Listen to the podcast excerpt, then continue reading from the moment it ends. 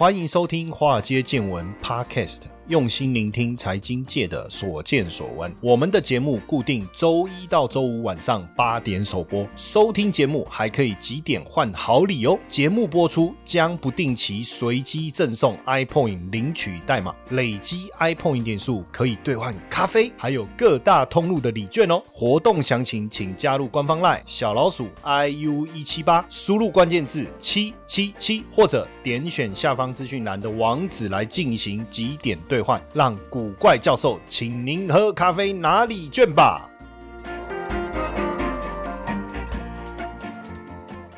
股票市场千奇百怪，见怪不怪。大家好，我是古怪教授谢承彦。最近因为右手的拇指啊，打篮球受伤啊，然后因为伤的还蛮严重的，那一天好像出现一个比较大的一个撞击哈，所以整个手手指缝的部分，整个好像有点裂开，怎么样，就就流了爆多的血哈，蛮吓人的。那那时候我也担心说会不会有什么问题，所以也赶快去挂急诊哈，照了 X 光。在台湾其实医疗的资源确实是相当。丰富哈。那照了 X 光以后说，哎，确实骨头有一点点小小裂伤哈，但也不知道休息在这几天在敷药，伤口要先敷药嘛，然后包了一包哈，去上节目，每个人都在问我说，哎，老师你怎么了？你怎么了？哈，甚至还有我们的这个同学在脸书问我，老师还好吗？这样哈，确实很不方便哦，因为包括穿衬衫要扣扣子都很困难啊，洗头很困难，洗澡有一半边洗不到哦，这些都是一些影响，所以真的很妙哈，就是原来一根这根拇指有这么大的作用，所以难怪要叫。叫他大拇哥，所以为什么好的东西我们要按赞，要把拇指伸起来？哇，果然它的重要性哈。那今天我们继续再来聊一下这个数字货币哈，加密货币也好，数字货币也好，哦，虚拟货币也好，都在谈同样的一个一个身份哦，只是说法不同而已哦。那二零零九年比特币诞生哦，全世界因此认识了呃数字货币背后的区块链技术哈。那早期对比加密货币和股票的时候呢，投资股票的机构投资者认为加密货币就是一种不切实际哦，或者是这个啊小众市场也好，甚至很多人认为它并没有真实的一个价值。不过。呃，之后加密货币的一个市场开始突飞猛进，那这个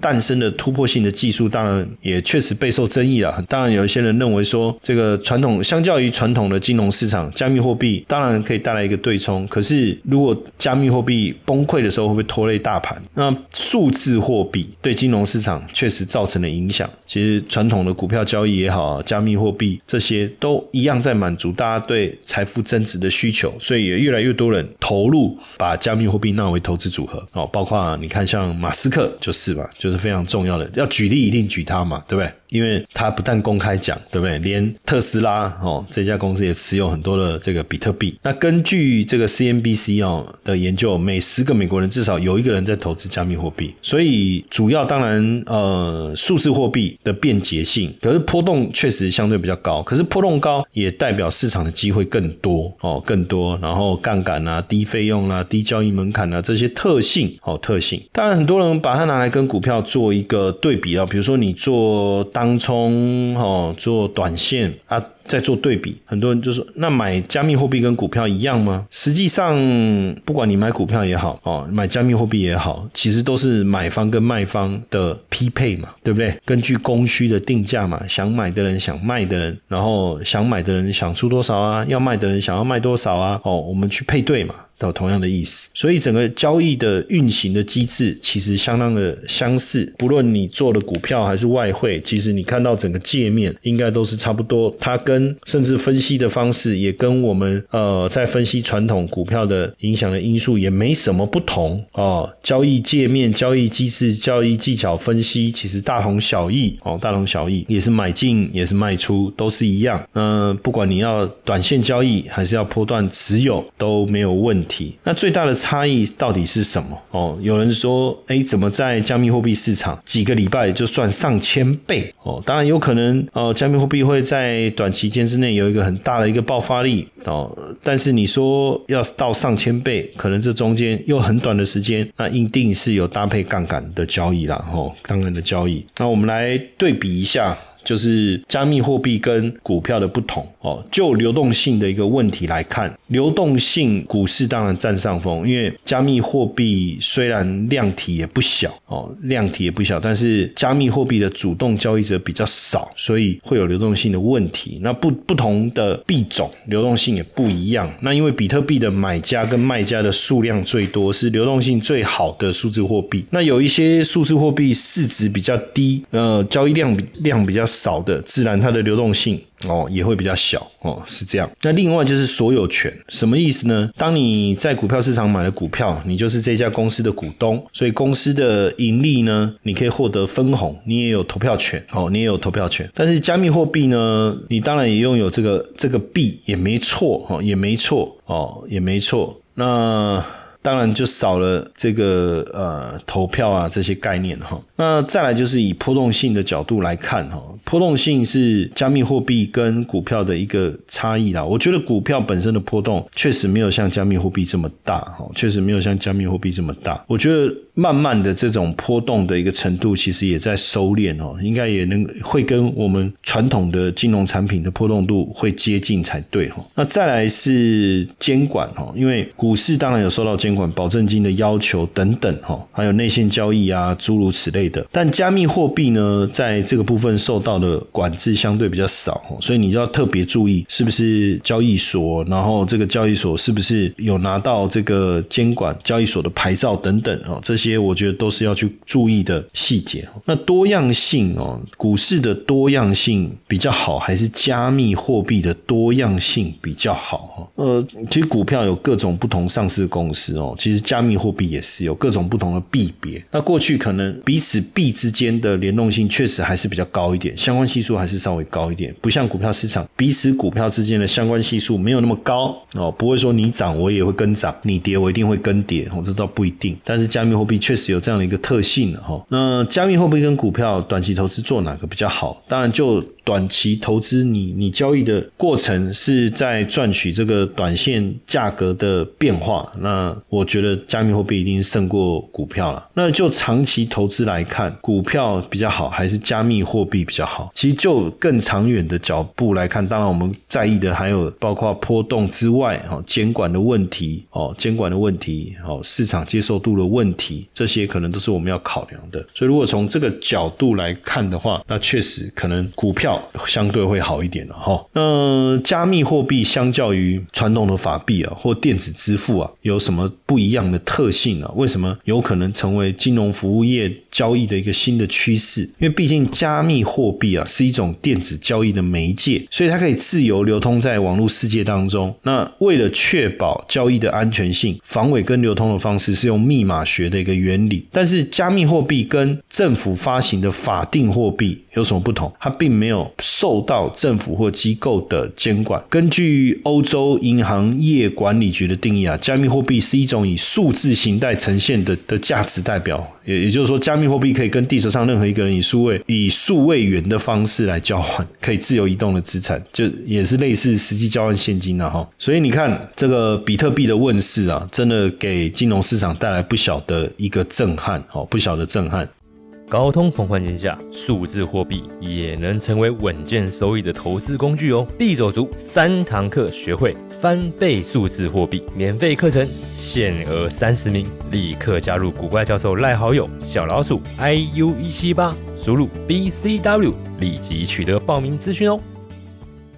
那就比特币跟加密货币跟传统法币或电子支付工具做一个对比来讲，加密货币的特性，第一个去中心化，去中心化是加密货币非常重要的一个特性。就这些交易不用经过银行、电子支付平台这些协力厂商，任何人只要能拥有网络连线的装置就可以进行交易了。稀缺性啊，稀缺性确实哦，确实哦，因为加密货币的发行跟一般法定货币制造的过程不同啊，它有受到基础演算法的控制啊。有受到基础演算法的控制的。还有再来就是匿名性哦，有别于银行开户哦，要提供这个双证件的验证哦。那加密货币的钱包就是账户啦，是由代码组成哦，就有高度的这个匿名性哦。那因为也不具备个人识别的资讯，所以不能调取信这个信用记录啊、消费习惯的哈，主要是这样。那加密货币的交易是不可逆哈，不可逆的性质，因为加密货币的去中化、中心化特性，基本上就没有所谓的呃汇款错误、退款这一类的事情。好，所以如果你真的汇错电子钱包哦，你也追不回来了哈，也有可能就就追不回来了。再来就是交易透明公开这个特性当中，就加密货币的交易哦，这个记录会被公开在对应的区块链，只是说不晓得是谁，就这样子而已哈。所以这样的一个趋势也确实包含了呃，我们看 PayPal 哦，也开放用户可以。持有买卖加密货币，然后这个呃也陆陆续续开放美国市场、英国市场哈，再来这个 Visa、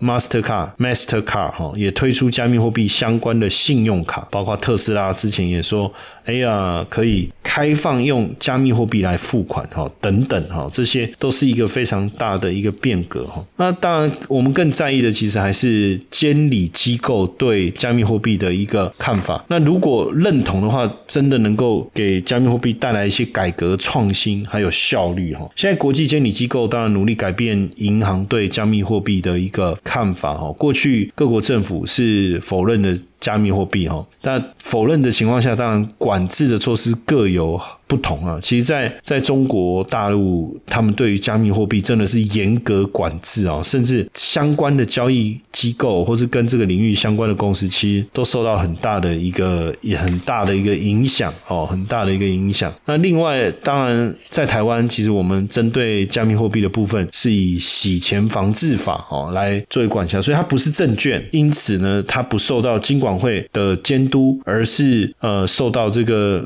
因为他用。洗钱防治法的规范呢，避免洗钱嘛，这个就变得很重要了哈。那像这个呃，在之前呢，呃，美国财政部哈，美国财政部的外国资产控制办公室哈，跟货币监理署相继发布了加密货币的监管政策。那其中呢，这个 O O F A C 就是美国财政部外国资产控制办公室啊，为了限制与美国制裁对象之间的加密货币交易哦，就是这个，它的目的就是这个哈，就是你。比如说普丁好了哈，他是不是被制裁？那你其他人为了躲过这个制裁跟他交易，那你想有什么可以不被追注意到？那就是加密货币，对不对？那 O F A C 就是要去注意这件事情。那货币监理署当然就是把加密货币列入银行监管的营运计划当中啊。所以虚拟货币在全球经济中扮演的角色越来越重要了哈。从支付系统给美国制制裁可能带来风险。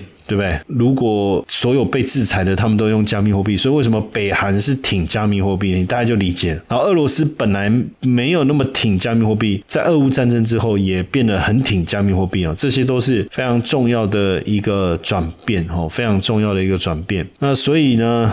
这个各国也开始发现哦，那与其就是强烈的排除加密货币，不如有一个好的呃监管哦。所以像新加坡对于加密货币的监管其实大幅度松绑哈，目的是什么？也希望说在新加坡这种友善的监管环境之下，能够吸引全球的加密货币公司的进驻哦，包括币安呐，哦，包括美国加密货币的交易所啊等等哦。那当然，这个新加坡通过国会通过这个是支付。法修正案，哈，支付法修正案，好，不管是加密货币的交易或托管服务，都要透过新加坡的金融管理局审核取得许可证。所以，其实这个说起来也有点讽刺哦，因为比特币最早的开端当然就是去中心化，为了去中心化。可是现在呢，呃，反而因为呃受到政府某一个层面的监管，哦，反而更凸显它被认可的可能性，好，会不会这样？因为以前我们讲去中心化，没有人可以管得了他，什么诸如此类的。啊，这到底几看得懂？啊，可以用 c o k i 什么样弄啊？哈，类似这样的疑惑。但是随着在如果说今天政府哎承认，哎，我们赋予它一个法律上的地位，大家会觉得说，哦，原来这不是骗局，这是真的有那么一回事，对不对？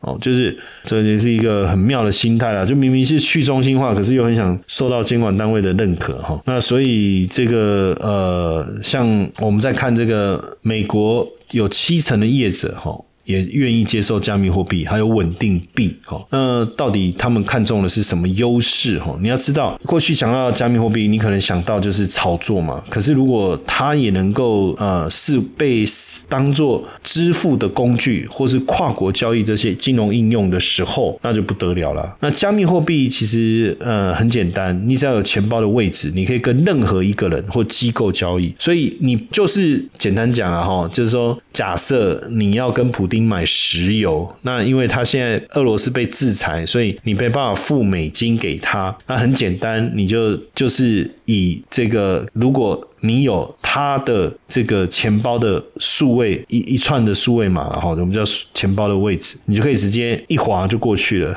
就滑到他他的这个电子钱包了哈。那目前来看呢，呃，有一份报告，这是德勤所做的报告哈，在七月的时候做的哈，就调查美国两千家的零售业者，结果发现有七十五趴的业者规划在未来两年内呃会接受使用加密货币或稳定币哦。那当然，大家到底看到了什么哈？当然，第一一个透过美元稳定币。来处理企业的跨国交易需求哦，所以很多企业对于用稳定币交易哦，当然有人用美元，用稳定币，然后因为稳定币基本上它跟美元就是挂钩的嘛哈。那当然有人担心说，到底平台有没有安全、法规的问题、监管环境的问题？不过说真的哈，加密货币拿来当做一个非常重要的贸易的支付工具的话，其实是呃相当有利的。为什么？第一个速度嘛，哦，传统跨国交易汇款。步骤繁琐，而且要很多天。可是加密货币，坦白讲，钱包位置给了你，它进来一下子就就完成了哈。那再来就是合合法性了哈。那是防治洗钱金融工具金呃金融行动工作组织在二零一九年就把虚拟资产纳入国际转账规则的管辖范围哦。就是你要经手一千美金以上的交易，就要提供交易双方的资料，包括姓名、账号啊、居住位置啊、个人身份证明等等，其实就是为了打击洗钱啊，跟恐怖主。义啊，哦，主要是是这样哦，所以你会发现啊，这个部分也在进步嘛哈。还有一个就是安全跟稳定性，很多人在企业或是个人在用加密货币会担心安全的一个问题，可是实实际上这个部分的问题其实。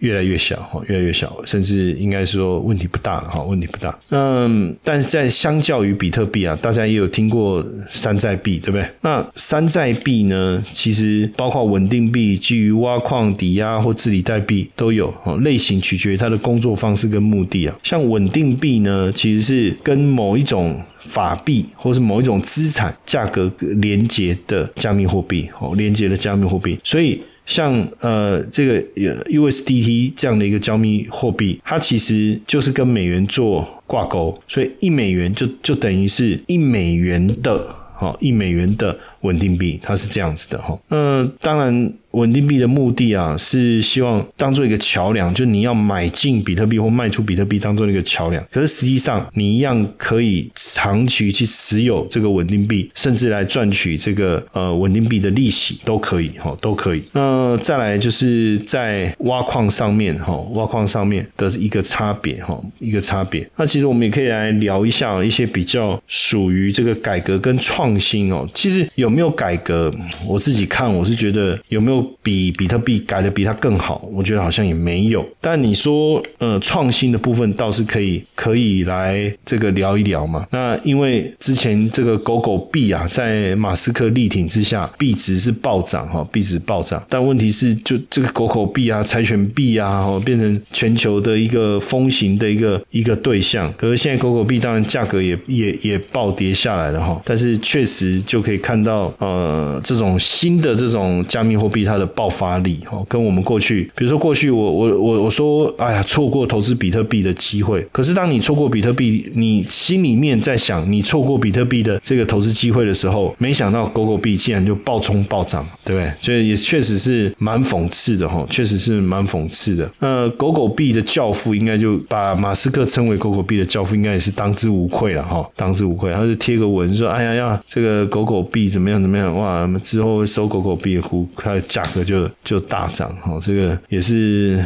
挺妙的哈，也是挺妙的。那。再来，我们来看几个这个比较新的这个加密货币哦，你也可以甚至算也算是一种一种历程哦。比如说像 ATOM，还有包括像这个 Cosmos 哦，那还有像 SOL，哎，这个 SOL 我觉得我们可以特别来聊一下哈，因为它是高通、Intel 跟 Dropbox 的工程师在二零一七年底创立的哈，是使用委托权益证明协议的单层区块链，就等于说我又不牺牲去中心化，又具备安全性，怎么样去做到？这个也被称为这个以太坊杀手哈，以太坊杀手就是这个这个货币哈，确实也也出现了非常大的这个改革哈，非常大的改革。那这个呃，Solana Solana Solana 好，这个诞生在二零一七年哈，那总部是瑞士的日内瓦，创办的人员是开发人员。这个创办人最早是在高通任职哈，最早在高通任职，后来的员工其实工程师都来自于各个各大科技大厂哦，所以这个 Solana 才能 Solana 哈 Solana 才能获得这么庞大的一个融资哦，而且参与的都是一些大型的金融机构哦，大型的金融机构。那大家也在看说，哎，在以太坊的问题持续的暴露出来以后，这个 Solana 币会不会是以太坊的杀手呢？哦，就把以太坊给干掉呢？这个我不晓得，我们这个可以再来关注哦。那当然还有很多这个新世代的主流币开始慢慢诞生哦，像阿达币、Matic 币、ETC 就是以太坊经典哈，还有包括 AVEX、SMR 还有 UNI，其实这些市值也都不小小诶，像 ADA 的市值有一百四十亿耶，一百四十亿耶，然后 Matic 也有九十亿啊，这些数字确实也相当相当的惊人了哈。那当然，今天透过这样的一个方式呢，让大家多了解一下有关于数字货币或讲加密货币也好这个领域哦。那因为我们当然这这个我们今天节目的一个内容是由 BCWEX 交易所赞助提供哦，它本身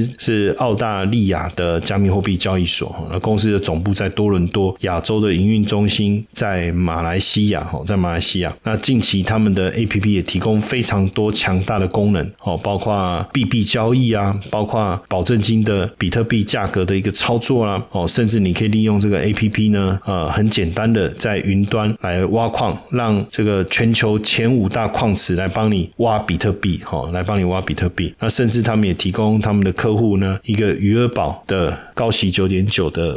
这个专案哦，不用绑约，不用特地这个绑定日期，所以在现在这个台币持续走弱啊，然后通膨的环境之下，这或许也是一个你可以去了解的一个项目哈。那对这个 BCW 交易所这个 APP 啊。下载有兴趣的同学，你加我们的官方 line 小老鼠 iu 一七八，然后输入关键字 bcw，那你赶快去这个下载这个 app，好好的来摸一摸，熟悉一下。那因为这个年底呢，bcw 交易所会办一个交易竞赛，比特币的交易竞赛。哦，到时候我们也会把这个讯讯息第一时间来跟大家公告。哦，那应奖金是相当的丰厚啊，但是因为细节都还没有公告出来，我们等细节出来以后，第一时间会跟大。通知哦，那 BCWEX 交易所呢？下载 APP 下载之后，你可以跟我们在脸书分享，那我们也会赠送你这个由这个交易所所提供的这个拿铁哦，热拿铁。你当然你也可以换冰的啦，这个没有问题哈。这个你可以自己在你需要喝拿铁的清醒一下的时候哦，再自自己去做兑换哦，自己去做兑换。好，那今天也非常